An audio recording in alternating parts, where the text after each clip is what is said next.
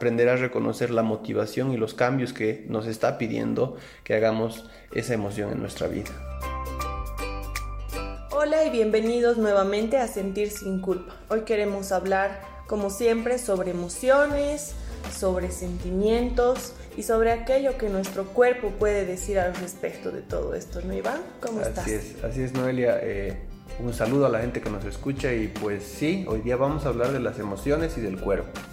¿Cómo es la relación entre las emociones y el cuerpo? ¿Puede haber una relación?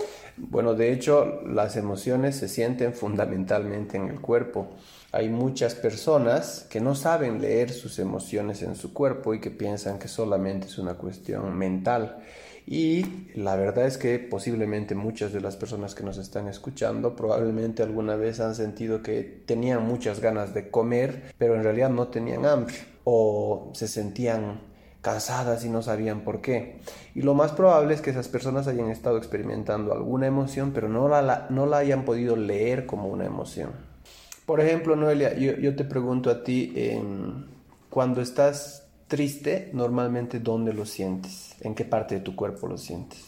Creo que lo siento por una parte en la garganta, supongo que tiene que ver con la típica imagen del nudo en la garganta, que también la siento cuando estoy nerviosa, y en el estómago y en la cabeza. Sí, sí. A mí me pasa cuando estoy triste que me duele mi espalda, por ejemplo.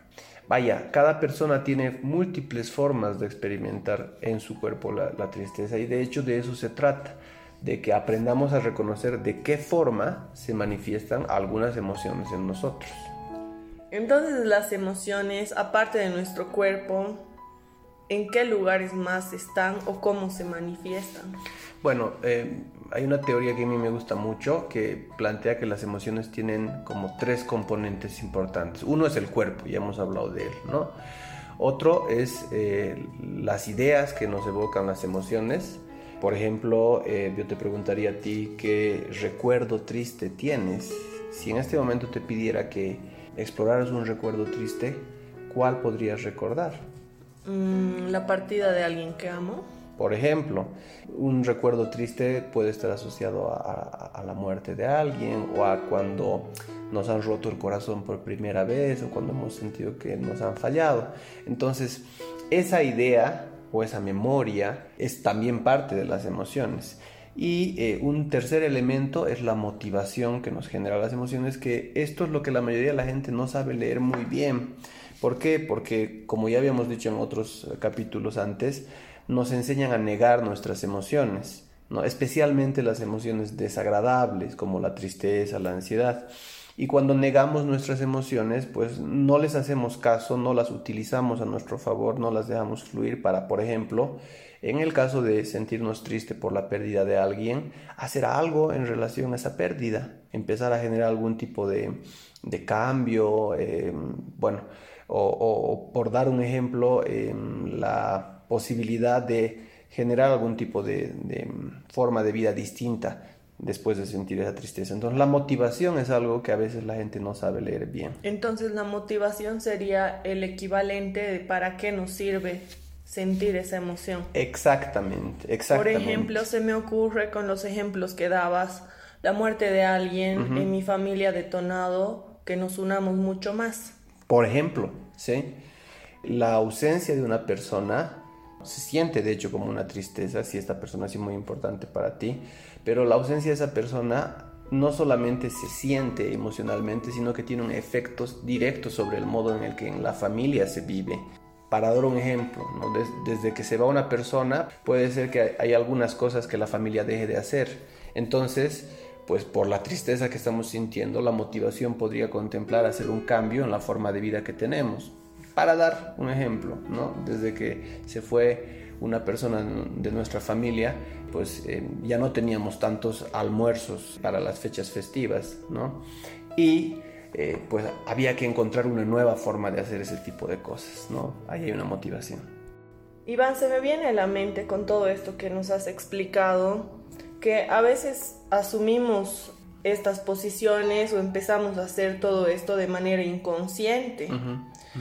pero probablemente al, al, ser inconsciente en nuestra cabeza es como que está la idea en on de que seguimos tristes, cuando en realidad puede que estés haciendo algo al respecto de esa tristeza. Esa sería la importancia de tomar conciencia de nuestras emociones. Exactamente, por eso, por eso decíamos ah, hace algunos podcasts que hay que estar abiertos y aceptar la posibilidad de que puede ser que estemos sintiendo algo, ¿no? Y cuando ya tenemos conciencia de eso, podemos decidir más intencionalmente cuál va a ser nuestra forma de actuar, aunque muchas, muchas veces esas decisiones no sean tan fáciles de tomar.